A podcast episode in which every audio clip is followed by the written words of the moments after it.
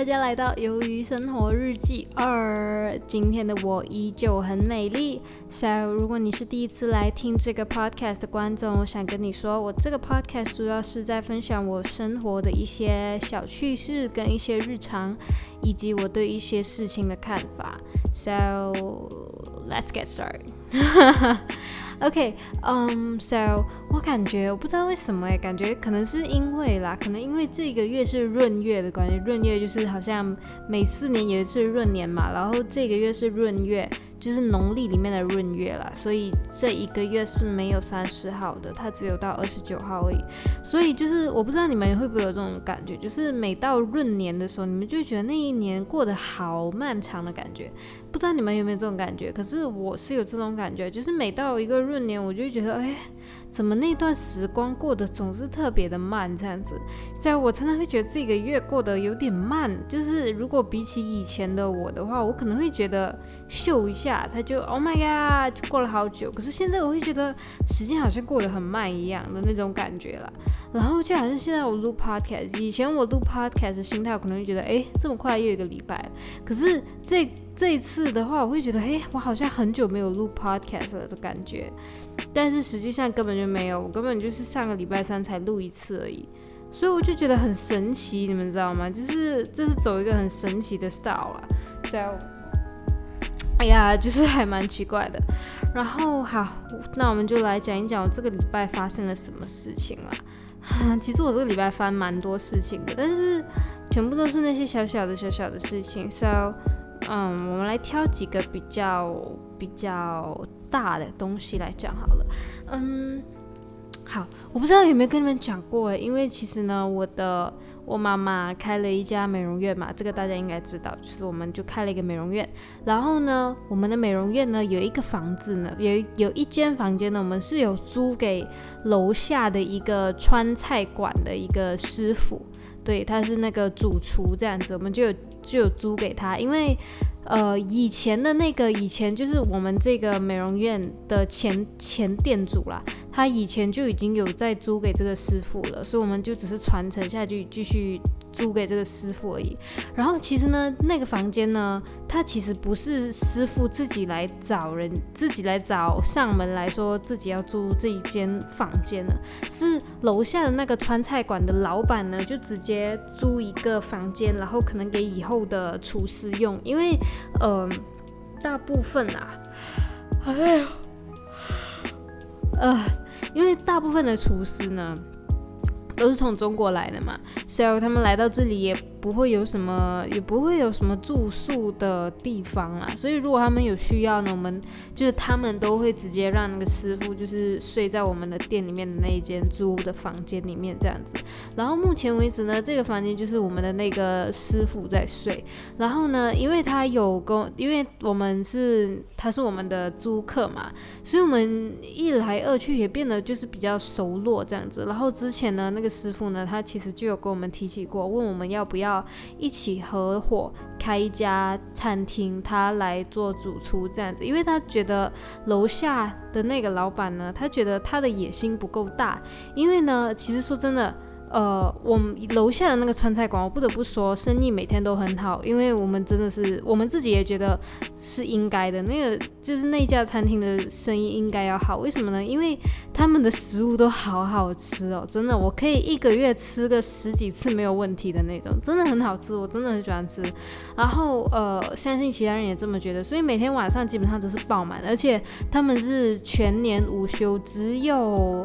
新年的时候有休个三天四天这样子而已，平常天完全没在休的，最多顶多就是你早下班而已，就只是这样子而已。所以我们那个师傅其实他也是蛮敬业的，他从来没请过假，他已经在这里工作两年了，完全没请过假。所以我们其实全部我们全家人都很佩服他了，就完全没在休息，真的是很钦佩敬佩他这样子。然后他就觉得。他想要出来了，他不想要再跟这个老板工作，为什么？因为他觉得那个老板他的野心不够大。因为呢，之前呢，就是我刚刚说了嘛。他们的那家餐厅呢是每天都人很多的，那人很多，理所当然我们的那个座位就不够，座位常常就是不够，常常就是有人在外面排队等这样子，而且有很多外卖的那些外送小哥这样子。然后呢，之前有一个很好很好的机会，就是呢，他的那家餐厅的隔壁。那餐厅那那家餐厅的隔壁好像是本来是一间卖窗帘的那种专卖店，结果那间窗帘店就倒闭了这样子。So，呃，我那个师傅就觉得这是一个很好扩大店面的机会，就直接把那间也拿下来，然后打通。就直接有两间店面了，以后就可以做更多的包厢啊，然后也可以让更多人进来吃这样子。所以他其实也有自己跑去跟那个老板提议这样子，但是那个老板呢，他的心态是比较属于，呃，他开这家餐厅呢，就只是给自己赚点零用钱啊这样子而已，他们不想要把自己搞得这么辛苦，把自己就是去做什么连锁经营啊、扩大店面这些，他就不想，他就是想要这一间小小小餐馆就 OK 了。So 呃，我们的那个师傅他就觉得这个老板的野心不大，然后他就他他觉得自己的老板自自己的老板都没有这种野心，那么这个员工他自己身为一个员工跟着这个老板到底会有什么前途？他自己是这么想啊，所以他就有跟我们说。他可以，他就是问我们要不要一起合伙开一家店这样子，然后他做主厨，然后也做投资人，因为他其实说真的，他每个月的月薪其实还蛮不错的，而且呢，他本身我们自己看了，他本身其实没有什么太大的开销，他最多就是买买烟，买烟跟有时候他会去做推拿什么的那种中医中医的东西啦。然后他吃住全部都不用不用不用付不用承担这样子，所以其实他很多的很大一笔钱都是我自己觉得他是有存下来的啦，因为他月薪其实很不错，然后他本身的负担也没有很多，他也没车也没房那些，所以呃我觉得还是很不错的。然后呢，他就跟我们就是说可以合作开一家。开一家店这样子，然后这个事情呢，其实从去年的年尾，大概十二月头这样子，就有一直在讲，一直在谈，一直在谈，说他想要就是 like 就。不要再跟跟那个老板就是工作下去了，然后他想要赶快就出来自己开一间店这样子。And then，嗯，对，但是这件事情呢，我我妈妈跟我爸爸他们其实都还在商量。虽然说他们是觉得这个东西是能够做的，但是毕竟我们才刚开了一个美容院，真的是有点元气大伤了，就是觉得嗯已经没有那么多钱了。虽然说那个师傅他开出的价是很便宜的，他因为他。他自己有经验了，他自己有经验，然后他知道怎么样去找到最便宜、最便宜的呃的的的店面啊，房诶店面，对对对，然后还有食材那些，他他都知道。所以我们觉得，如果我们想开餐馆的话，其实跟着他是一个我我们自己觉得其实是相当不错的选择啦。然后呢，我们就一直在想，但是我们还没有给出一个很正确答复。虽然说我们是有跟他说我们是很动心，但是不。就是不能够太确定自己真的是能够做到这样子，然后嗯，就这样子，然后呢，我们就跟那个师傅就很自然而然的就比较熟悉，就有常常在聊天这样子。然后呢，昨天就发生了一件事情，昨天就是呃，昨天我们就是我刚刚说了嘛，楼下那家餐馆永远都没有休息的，结果那一天昨天破天荒休息，然后。我其实一开始也没有去注意到这件事情，只是因为我突然间就是我跟我们我跟我的家人吃晚餐，然后那时候他们说师傅也在，就是那个那个那个跟我们说要合伙的那个师傅也在，然后我就觉得哦，OK，然后就一起吃，然后在等菜的过程中，我突然间意识到。这个晚餐时间，师傅应该是在餐，通常应该是在餐馆忙着要煮菜的吧。然后我就觉得，就就突然间就觉得，哎，他怎么在这里？这种感觉。然后我就问我姐跟我妈，然后我姐就私底下跟我说，因为我那个师傅他被那家餐馆的老板给炒鱿鱼了，对，嗯，给炒鱿鱼了。然后原因是因为什么呢？因为呢，嗯，说了嘛，那个师傅他是中国人嘛。然后呢，中国人呢，他就来这里，他需要一些什么准证啊、护照那些都要更新的。然后呢，今年呢也到了要更新的时候了。然后他的老板娘呢就跟那个师傅说：“你拿一笔钱出来，我帮你更新你的签证跟什么护照之类的。”然后那个师傅就不肯，他就说：“为什么是我出？明明是你们来请我工作的，为什么我要出这笔钱来？应该你们给啊，这样子。”然后呃，那个老板就觉得可能就是他们是我我妈他们是说啦，就觉得可能是因为以前一些恩怨呐就已经有积累下来，然后这一次只是一个导火线而已。然后就那个老板娘就直接爆发，就说就就他的我我不我不在场啊，我只是听我的家人跟我说的，就说那个老板他就觉得这个师傅他不知足啊，然后就觉得他。对，觉得他不知足，不懂得珍惜之类的，然后就觉得就一气之下就说你今天你今天开始你就不用来上班了这样子，and then 呃打个嗝，OK 就说你今天就不用来上班了这样子，然后呢？就直接就直接就是当场就炒他的鱿鱼这样子，就让他搬出去那间房间，因为刚刚说了嘛，就是我们租给他们的那间房间其实是属于那个店家的，因为房租是那个店家给的嘛，就逼那个师傅出去。然后那个师傅呢，他收拾包包袱也收拾的很快，收拾行李，大概就十分钟就收拾完了，超夸张的。And then 嗯，就出来了这样子，所以他就那个时候，呃，那个老板娘就说。关店一天就给他两千块这样子，直到找到师傅为止。然后我就觉得这个老板也太不会想了吧，直接给他一 直接给师傅一笔遣散费就好啦。不然如果那个老板娘她关店关十天的话，不是要给师傅一万块了，就超夸张的，完全就是就觉得 Oh my god，亏大了这样子。But 我们没想那么多啦，OK。然后那天晚上就是昨天晚上就。师傅就真的是很认真的在想要开店的事情，因为他现在已经没工作了嘛，他已经可以完完全全去想这件事情了。然后我们就有说今天可以带他去看店啊，什么什么之类啦，是我爸他们说的啦，反正我不知道，我因为我在工作嘛，因为我要工作嘛。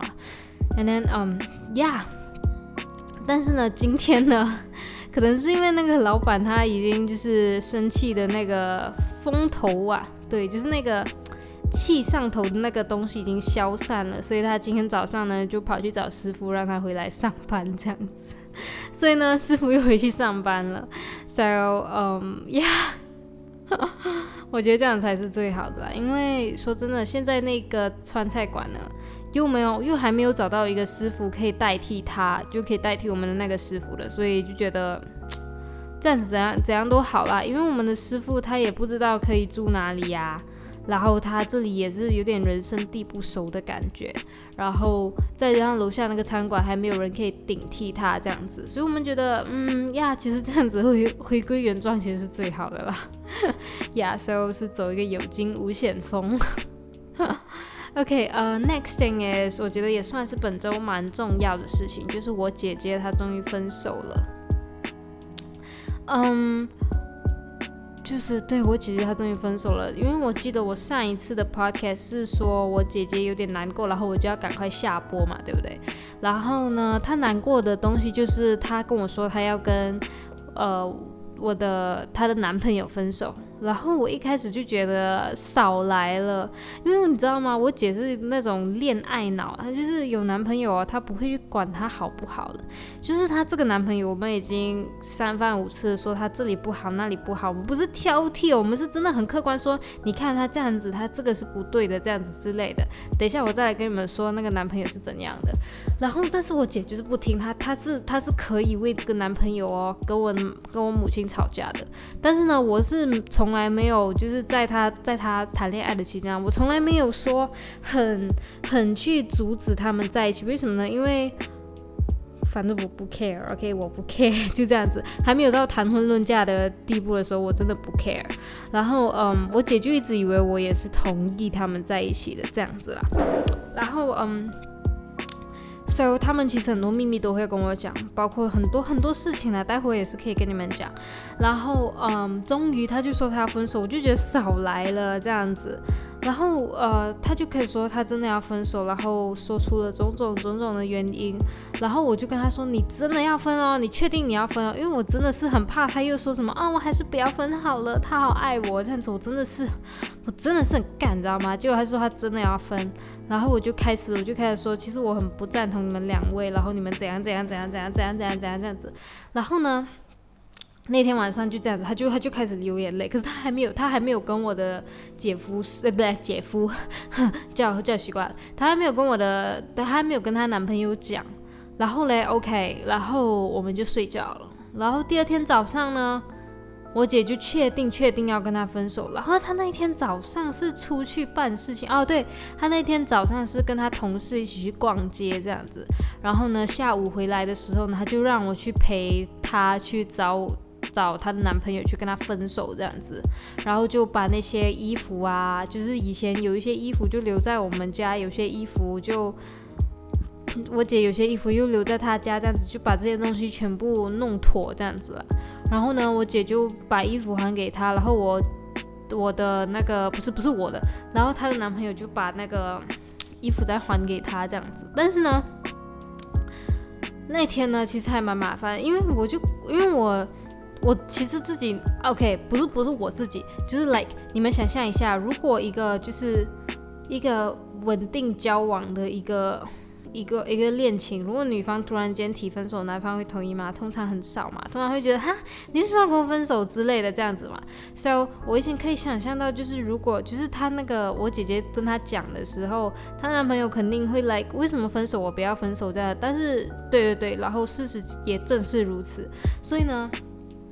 他们就在那个，他们就在一间饭饭餐餐馆餐馆，就坐下来吃，然后慢慢谈这样子。然后呢，她的男朋友就使出一个杀手锏，就拿了一个戒指出来，就说你戴着吧之类的。然后我姐真的，我我不知道我姐到底是真的是没办法去诱诱不过他，还是他自己就是不够决绝。到最后，她还是收下那个戒指了。但其实我姐也不是说什么收下，是她的那个男朋友硬推那个戒指给她这样子啦。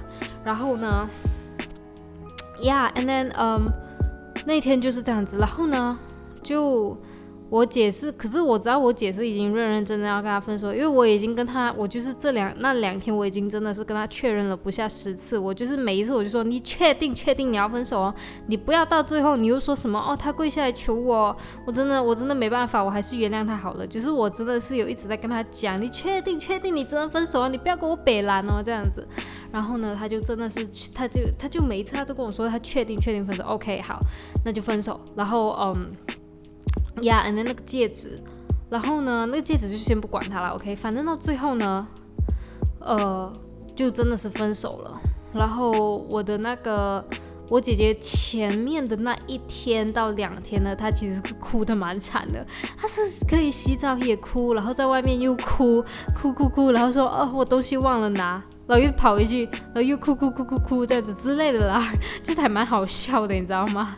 他就是好像可以随意切换两种模式的感觉。And then，嗯，Yeah，And then 他就哭哭哭。然后现在的话，他其实好很多了，因为他现在已经完全没再哭了。但是我可以感觉出来，他还是很在乎他这个前男友啦。But 没办法嘛，他们都在一起三年了。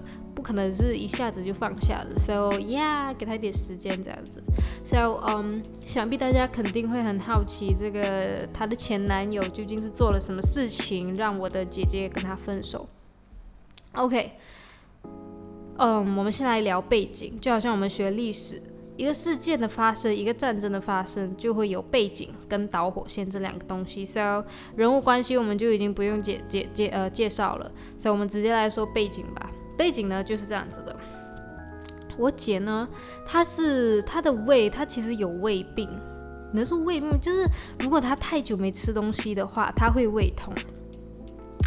这个呢，胃病呢，是她以前初一的时候，十三岁的时候呢，她就她就不知道为什么她要减肥，她减肥她就节食，节食了她就没吃东西嘛，所以她瘦下来了，但是呢，她也因此得了胃病。So，嗯，啊，我嘴巴，哎，不是，我喉咙好干哦，现在。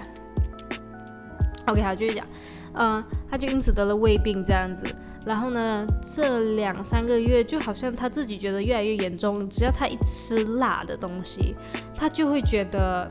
嗯，他好像永远吃不饱一样，但是其实他平常的食量已经他自己已经大概能够预估到，其实平常他吃这样子量他就会饱了，但是。他现在这个不知道是胃酸还是什么，他就会一直觉得他其实还没饱这样子，就是他只要吃辣的就会这样子。可是以前的他呢，他是一直都很爱吃辣的，不管他有没有胃痛，他就是一个很爱吃辣的人。然后现在他就是变成他只要吃辣就觉得自己的胃好像有点怪怪的感觉，不痛，但是他就是觉得为什么不会饱，他让这个这个状态让他觉得很不妙的感觉了，这样子。And then um. 呀，and then 有一次呢，嗯，就是前几次啦，对对，就上上一季的 podcast，我就说我要我要跟我姐姐去逛街买衣服嘛，就是那一天，那一天呢，我们就要吃晚餐，然后呢。我就看到那个商场那边有那种麻辣香锅这样子的东西，就是那种中国菜了，麻辣香锅。然后我就顺口提了下，我说，我说，哎，麻辣香锅，哎，感觉超好吃这样子。然后我姐夫就说，哦，那就去吃吧这样子。然后呢，我姐就说不行，她有胃酸，就就不能吃辣的这样子。然后我姐夫就说，你好麻烦哦，这样子你知道吗？不是不是我姐夫，是她前男友。为什么我还不改口？她前男友就说：“哦，好麻烦哦，这样子。”然后，嗯，就后来呢，因为我姐她很喜欢吃一个一个一个一一家店的烧烤啦。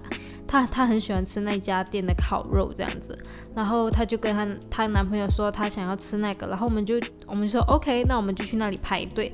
但是没想到呢，那时候就真的很多人在排队，然后呢，她就我姐就看到她男朋友很饿了，然后她就跟她男朋友说，那没关系吧，我们就不要排队吃这个，你那么饿嘛，然后我们去吃其他的好了。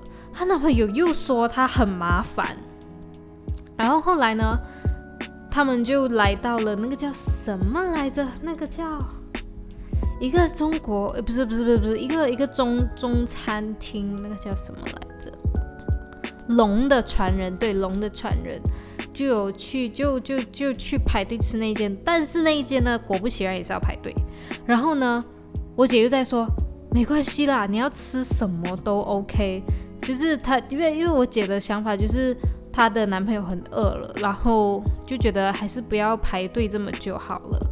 然后她男朋友说：“你一下子又要这个，一下子又要那个，你到底要哪个嘛？你怎么这么麻烦这样子？” And then Oh my god！你们能够想象吗？一个女孩子，她已经是觉得自己的，她是因为自己觉得自己的男朋友很饿了，不想让他等太久，才提议换别家吃，结果却变成她男朋友觉得她很麻烦。你们能够想象那个女孩子的感受吗？就是 like，不管是女孩子是男孩子，就是如果你们你们的一开始你们的出发点只是为了不想让自己的另外一半等那么久，反而被自己另外一半就就就说就嘴说很麻烦这个事情，果然就是谁都不能接受吧，对不对？然后呢？我姐到最后就就说没关系吧，那我们去吃麻辣香锅，我有带胃药这样子。不，到最后我们没吃那个啦，到最后我们还是吃龙的传人了。但是这件事情就是已经变成了一个背景，就是我姐就开始觉得不太对。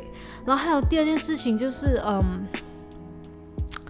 第二件事情就是也是一件小小的事情，就是好像有一次那那一年那一天是跨年夜，然后呢。我的我的姐姐，然后还有她的男朋友，还有她男朋友的朋友，就来到了我们家，然后就就就来我们家，因为她要她的男朋友要送电话给我，要要要拿电话给我爸，因为我爸跟他买了一架手机，这样子就送个手机过来这样子，然后呢。呃，他就也顺便在我们家里休息一下这样子，然后我就看到他在看 YouTube，他在看老高，我就说，哎，你有在？哎，我就说，哎，那那集我看了这样子，我就我就跟他说，那集我看了，超好看的这样子。然后呢，我姐就也一起跟我也一起跟我们聊天，她就说。哦，我不看老高，我只看老吴。老吴呢是马来西亚一个蛮出名的，有点类似游戏实况组，不是实况组，他是用那种游戏的 YouTuber，有点类似 PewDiePie that kind of，对，就是玩游戏的 PewDiePie 的那种感觉啦。所以我姐就看那个，然后呢，她的她的男朋友就说。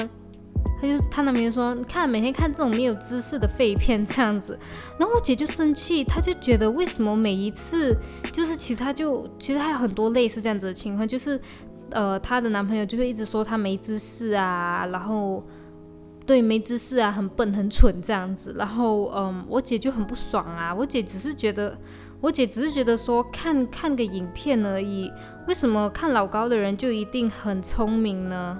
难道有这么讲吗？难道笨的人就不能看老高？亦或者是难道只有聪明的人才会去看老高吗？之类的啦，他就觉得为什么要这样子啊？一直说他很笨，他根本就不笨啊，这样子啦。然后嗯，很多很多这种小事，就是说他很蠢，他很笨。然后我姐真的是很动不掉。然后呢，还有还有另外一件小事情，那个是那个是我姐告诉我的啦。她说呢，呃。在有一次他们最后一次做爱的时候呢，他我我姐觉得很恶心，我姐觉得这个男生很恶心，然后我就觉得已经不再爱他了，所以每所以就是她男朋友碰她的每个地方，她都觉得是肮脏的，是恶心的，所以就会去，就所以就她就觉得这个关系已经有点变质了，已经不一样了，这样子，这也是另外一个背景啦。然后呢，现在来讲一个最。重要最重点的就是呢，Twitter，对，Twitter 就是那个 social media Twitter，对，推特。这个推特怎么回事呢？是这样子的，就是呢，呃，我们，呃，不是我们，是我的姐姐。她就是最近发，不是她不是最近发，她是去年发现的。她男朋友呢有在推特开一个账号，那个账号呢，他会放别的女孩子的一些很性感的清凉照。当然啦，那些照片呢其实是在网上找的，从来不是他自己拍，就是他在网上找啊之类之类的，就是在那网络搞搞出来的一些图片。然后一开始我姐就觉得他都是这样子，不是我，她她她她男朋友的确是这样子。然后我姐就觉得她虽然说有点不开心，但是她也是忍下来了。但是最近呢，越来越夸张，越来越夸张。就是呢，她她的男朋友会去找，就是会去网络搞一些裸照，搞一些其他女生的裸照，就是在在网络上，比如讲 Google 啊之类的，I don't know 他哪里搞来的，就是一些裸照，然后。放裸照，但是没有，就是他把脸切掉，他把脸切掉，就是好像放身体的照片而已，and then 再放我姐姐的自拍照。所以如果那个那个。看的人，他看到这组照片，他是不是就自然而然想，哦，这个身体是我姐姐的？但其实事实上不是，这个身体是不知道哪位小姐的，就是在在 Google 上面上面有的一张图片这样子。然后我姐就觉得很受不了，因为她觉得她自己是正经女孩子，她才不是玩这种东西的人。然后重点的重点就是那个 Twitter Twitter 那边的那个，有点类似什么 personal statement 之类的东西。他就写了我姐的 IG，所以突然间有一天，我姐就发现到他的 IG 灌入几百个、几百个追踪者，几几几千个、几百个，I don't know。他就觉得这个这是完全是不是正常的事情这样子，and then um，他就发现到这个推特的东西，然后他这是他最受不了的地方，然后的确吧，因为哪个女生受得了？我说真的，然后嗯。对，然后那一天就是那一天礼拜二的晚上那一天呢，我姐就睡了嘛。然后第二天早上呢，她就突然间觉得她想要再看一看，因为那一天晚上呢，其实她有大概跟她的男朋友讲她想要分手这回事情，但是我不知道她男朋友有没有把这个事情认真看待了，I don't know。然后总而言之，我姐就跟她说了这样子。然后呢，我姐第二天早上醒来就想看一看。那个推特怎么样？有没有删掉啊？还是什么？因为我姐有跟他讲，她希望他把那个推特删掉。但是呢，他打开那个早上，他打开的时候，他发现到就在就在五分钟前，她的男朋友才上传了一张新的照片、新的贴文，这样子，我姐心直接凉掉，她就觉得一定要分手，所以她就分手了。但是呢，这个分手的过程也蛮奇葩的。还记得那枚戒指吗？那枚戒指，对，就是那枚戒指。那枚戒指呢，我姐就被半推半就的就收下了。然后呢，她这样子收下的时候呢，她男朋友就以为她还有机会去去去挽回我姐，对。然后，所以呢，那那场饭呢，他们吃的时候就说。没关系，我们分手就分手，但是我要重新追回你，这样子。她的她的男朋友是这么讲，然后我的姐，我姐姐就 like doesn't doesn't give a shit about it，and then um yeah，and then 呢，回到去之后呢，我姐就开始真的很认真在处理乔这些事情，然后她男朋友才意识到这是来真的，然后他就觉得，他就他就说他以为。他以为我姐姐接受的那枚戒指就是等于他还有机会这样子，所以我就说真的，一开始我看到那枚戒指，因为那个时候呢，他们在吃饭，吃到一半的时候呢，我那边钢琴课已经结束了，下课，我就让我姐来载我，然后我姐就说，哦，那那那我也把你载过去那个餐厅吧，呃，一起一起坐下来聊这样子，但是但是呢，坐下来之后呢，我也只是在吃东西，他们在他们在聊他们的，我在吃东西，然后。但是，呃，在我姐载我过去那个餐厅的时候，我就有看那枚戒指，我就说你不能戴这个，因为就是 like 你看现在就是这样子，就是你戴了的话，那他就会觉得他还有希望，就算他逼你戴，你也不能戴，他能对你怎么样吗？对不对？他真的逼你，直接那个那个戒指一丢，他都要跑去捡了，都不要理他就好了，对不对？啊，你看就是这样子。And then，嗯，到最后就就就就分手了。然后她的男朋友就开始了。我跟你讲，我就跟我姐，我一开始还没分手的时候，我就跟我姐说，这个男的哦，他一定会一哭二闹三上吊，真的。结果就真的就来真的。第一个他就哭，他跟他对他的他对就是他的男朋友，就对他自己身边的朋友哭。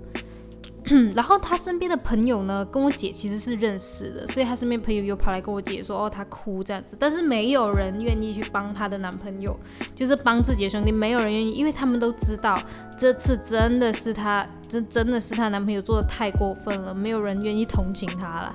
然后啊，她跟他兄弟哭完了，他再跟我姐过来哭，就打电话说，我们可不可以和好？然后，然后就开始说一堆东西，他就说，其实我买了两个墓，两个一起的墓，我们死也要死在一起之类的。就是他说他之前买了，还有什么？其实我之前想要跟你求婚，还有什么？还有说，其实我有情绪病，我买保险的时候还是有保那个病的。那我姐直接 like what the fuck？现在现在保险保的这么宽哦，屁啦，那种感觉。我姐就 like what the fuck？And then um。对，然后后来，呃，还有一次，她的她的男朋友就说：“你是不是要我去死，我你才可以原谅我之类的什么？”然后我其实觉得他真的好他妈烦，就直接把他封锁掉了。情况就是这样子。然后那个戒指呢，因为他身边有一个朋友跟我姐呢是蛮要好的，他就我姐就拜托他那个朋友把那个戒指给送回去，这样子啦，呀。And then，嗯，对，然后其实我觉得，呃，这个分手是分的很不错的，就是他应该要分，他绝对是要分的，对，因为这个男生，OK，这是我姐，就是就是这个男生对我姐的种种不好，也是我姐跟我讲的，但是我们外人看来呢，就是他有，就是这个男生他有几个点是我觉得非常不行的，第一个就是，嗯。第一个就是我觉得是最让我不喜欢的一个点，就是呢那天分手，呃那天他们吃完了那个分手饭之后呢，我就有跑去看他们的聊天记录。当然我有问过我姐，我姐说 OK 的哈。然后呢那天呢其实是本来呢他们只是要交换衣服，然后交换衣服没有要吃饭的意思。然后呃她的男朋友说做在就就就去我们那个美容院那边做一个洗脸这样子。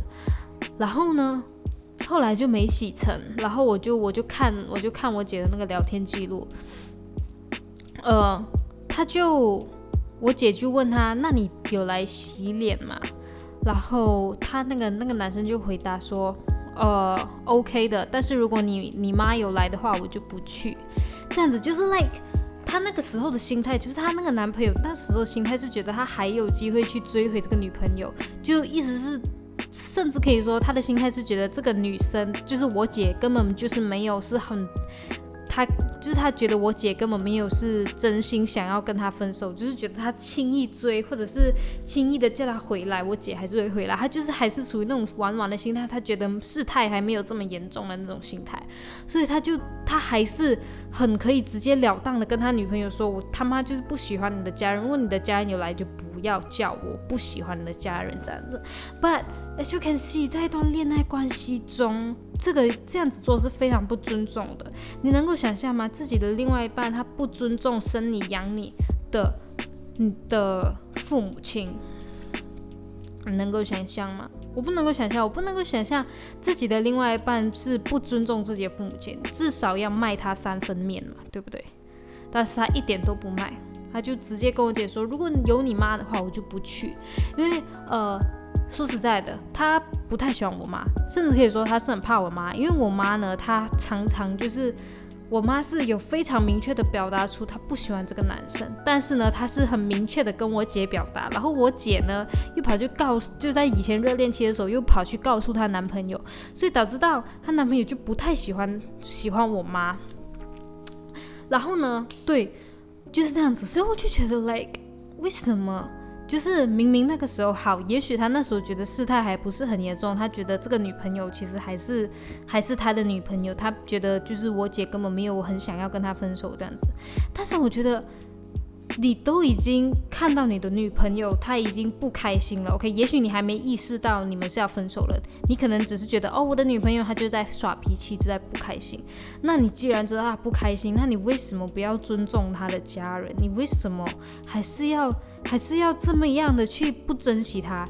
如果我说真的，我说真的，如果他那个时候他已经马上他已经知道他女朋友真的要跟他分手了，他真的想要挽回，就是好像现在让他真的想要挽回他这个女朋友的话，我姐问他要不要洗脸的时候，他就说要，然后甚至甚至乎说我姐我姐说哦，我妈也有在，她也会说她要去。因为他知道他想要追回这个女朋友，所以他是他愿意做很多事情。但是现在他觉得他的女朋友，他还没有意识到事态严重性，他就还是一样，他摆出那副他以前就是他以前这种这种很讨人厌的个性，然后就说我就就就是他没有很表明说我不喜欢你妈，但是你可以看得出来，他就是不想跟你妈有太多的接触。问题就是这样子，我觉得这个真的很过分。不管今天有没有吵架，就在一个正常的一段关系里面，我们都应该要尊重，就是自己伴侣的父母亲。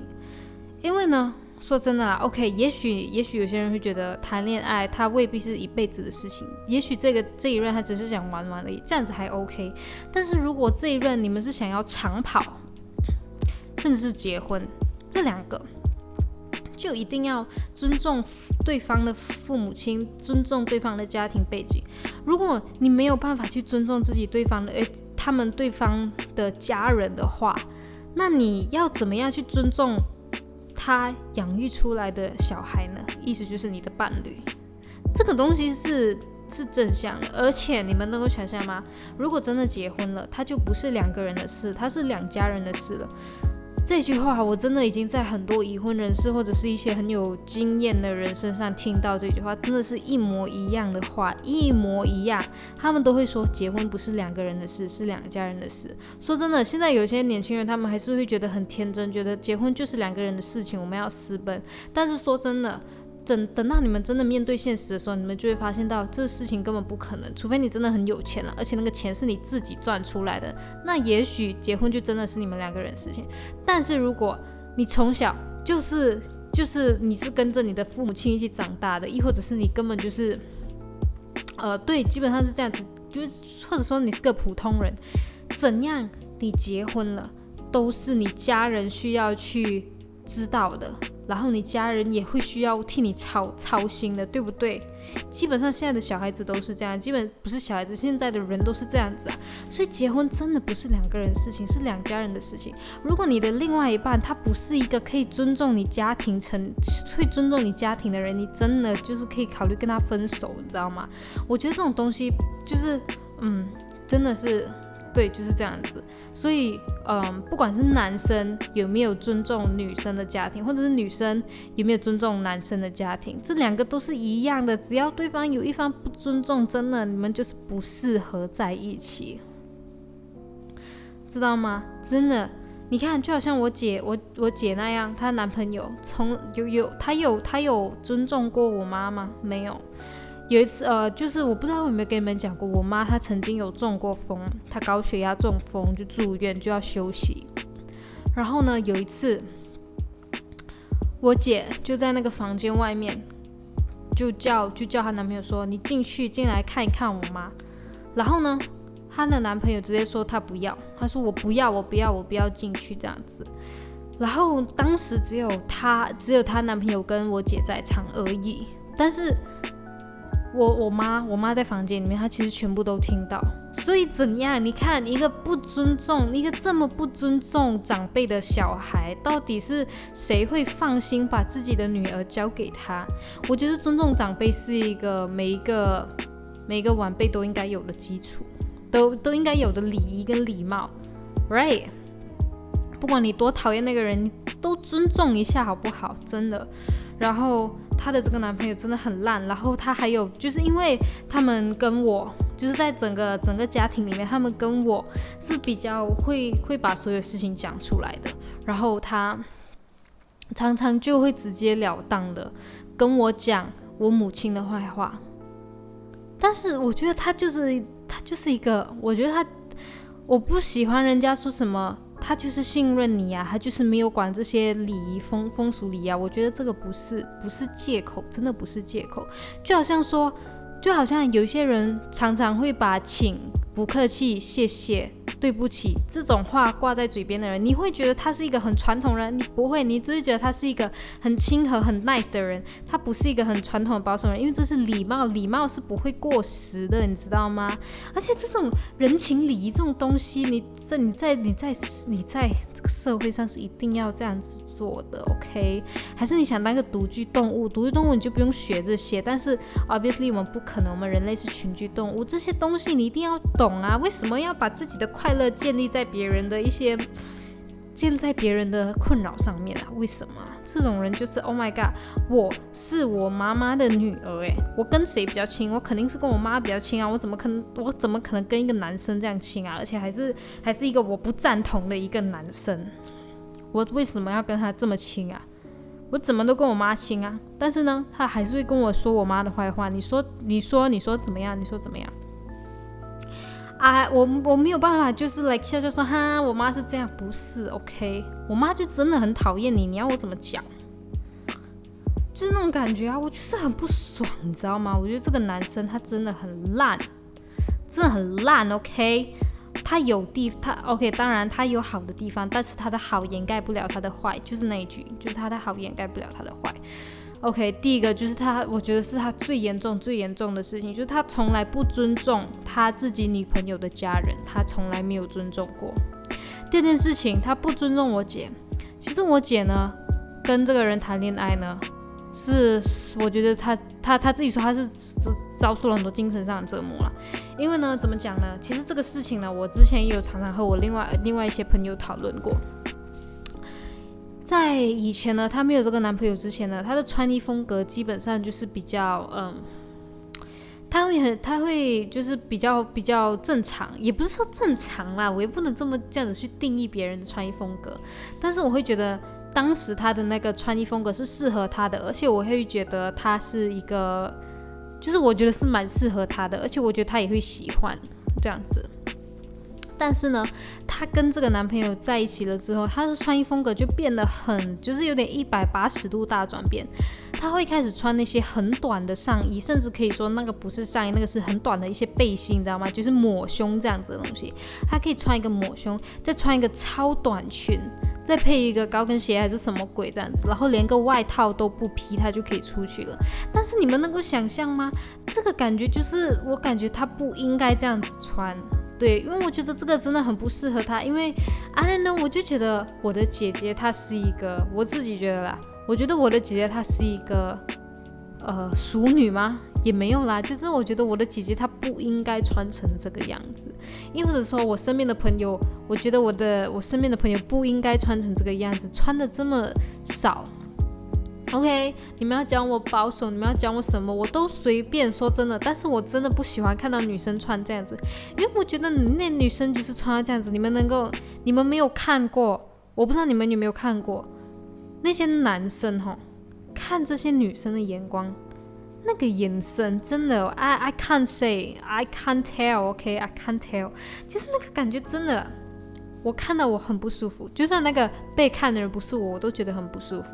我觉得没有一个女生可以被这样子对待，就是那个那个男那些男生看这种女生的眼神，他们是没有把她当人在看的。那个眼神真的，我跟你们说，你们看了一次，真的真的，你们不会，你们会忘不了的。那个眼神真的，我跟你说，我我真的我不能啊，反正我真的不行。OK，所以。我姐每天就这么穿，每天跟她男朋友出去就这么穿。然后呢，我妈嘞，她已经是一直在一直在骂我姐，就说你可不可以不要穿成这个样子？你穿成这个样子多难看，你自己看你自己看哈。每天都走光走光走光，你以为别人很愿意看啊？之类之类这样子。然后我姐就从来没管她，因为她真的是一个恋爱脑。然后现在她自己回想起来，就发现到自己以前穿衣的风格。跟现在她有了这个男朋友之后，她发现到她现在就是每一次她穿什么衣，她都要去想自己的男朋友会不会喜欢，而不是自己会不会喜欢。觉得这个就很不对啊！所以真的，我真的觉得我姐哦，她谈恋爱，她我真的觉得她这辈子干脆就不要谈恋爱就好了。她都不会谈，还有那么好追，随便一个渣男都追到她了，莫名其妙哎！我就觉得，Oh my God，I can't，OK，I cannot。然后呀。然后呢，她男朋友呢更神奇。其实很多男朋友就是会觉得，哦，我的女朋友啊，就是一点都不能露，然后一点都不可以给别人看，最好就是包紧紧。但是呢，她这个男朋友不一样，她这个男朋友就是希望她穿的很露，有要多露有多露，露腰啊，露胸啊，随便全部给她露露起来，直接穿到好像那种，呃，我也我也不是在，我也不是在歧视这这这类型的工作女性啊，就是他们好像，她她就好像那种站街小姐一样，你知道吗？然后我觉得我姐不应该这么穿，因为我觉得，我觉得我姐她不是这样子的人，也不是说，我觉得，我觉得我说不是这样子的人，因为好像是在侮辱那些站街小姐，看不起他们一样。但是不是，我只是觉得我姐她不应该这样子穿，对。好吧，你就说我保守吧，随便，反正在我想象中，他就是不应该这样穿。就好像你们会觉得，呃，邓丽君或者是一些淑女，一些一些林志玲这些，你们就会觉得她不应该穿抹胸，她不应该穿超短裙，因为这个完全不符合她们气质，她们不应该这样穿，这样穿很 low。对，就这样穿很 low。我对我姐姐看法就是这样，她这样穿真的很 low，真的不好看啦，干。然后现在他就自己回想起来，才发现到，对他根本就不应该这样子穿，所以他现在穿衣服的风格已经逐渐有回来一点点了。So yeah，给他一个赞啊！她男朋友就是 Oh my God，I don't know man，I don't know。其实她男朋友还有很多很不好的事情，所以呢，其实，在很久以前我就真的是我已经看开了。然后说真的，就是各位听众们，真的你们。我觉得，我觉得哈，选自己的伴侣哦，真的是苛刻点也不是件坏事，最多就是永远单着而已，有什么关系呢？如果你说哦，我要传宗接代，那没办法，又或者你可以领养啊，或者说你可以找人家捐精啊、捐卵啊，什么都有嘛，这种情况什么都有嘛，为什么一定要找一个人跟你传宗接代嘞？那个人他就是要绑架你一辈子的快乐嘞。未必啦，如果他可以让你很快乐，那还好啦。但是你知道吗？你的人生就跟他一起绑着了，就是这一辈子剩下来的这半辈子，你都要跟他一起过。然后不管他有什么困难，你都要把这个责任承担起来。这份责任是很重大的。为什么有些人就是可以来很随便、很随便的就觉得哦，这个人我可以跟他走半辈子？为什么？哈？就是因为一下子的这种恋爱冲昏头脑，觉得哦他好好啊，他好棒哦，跟他在一起我的世界都有了颜色。Fuck that，fuck that，OK，相处久一点了才知道嘛，对不对？还有给自己多一点独处的时间，去客观的想一想这个男生到底行不行，不要每天腻在一起啊，这样子判断能力肯定错的，OK。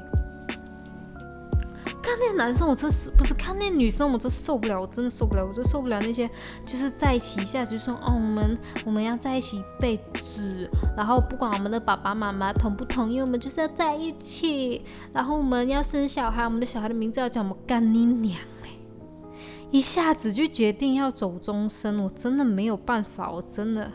我没有办法去想象这么冲动的决定究竟是可以带来有什么很好的、很好的结果了。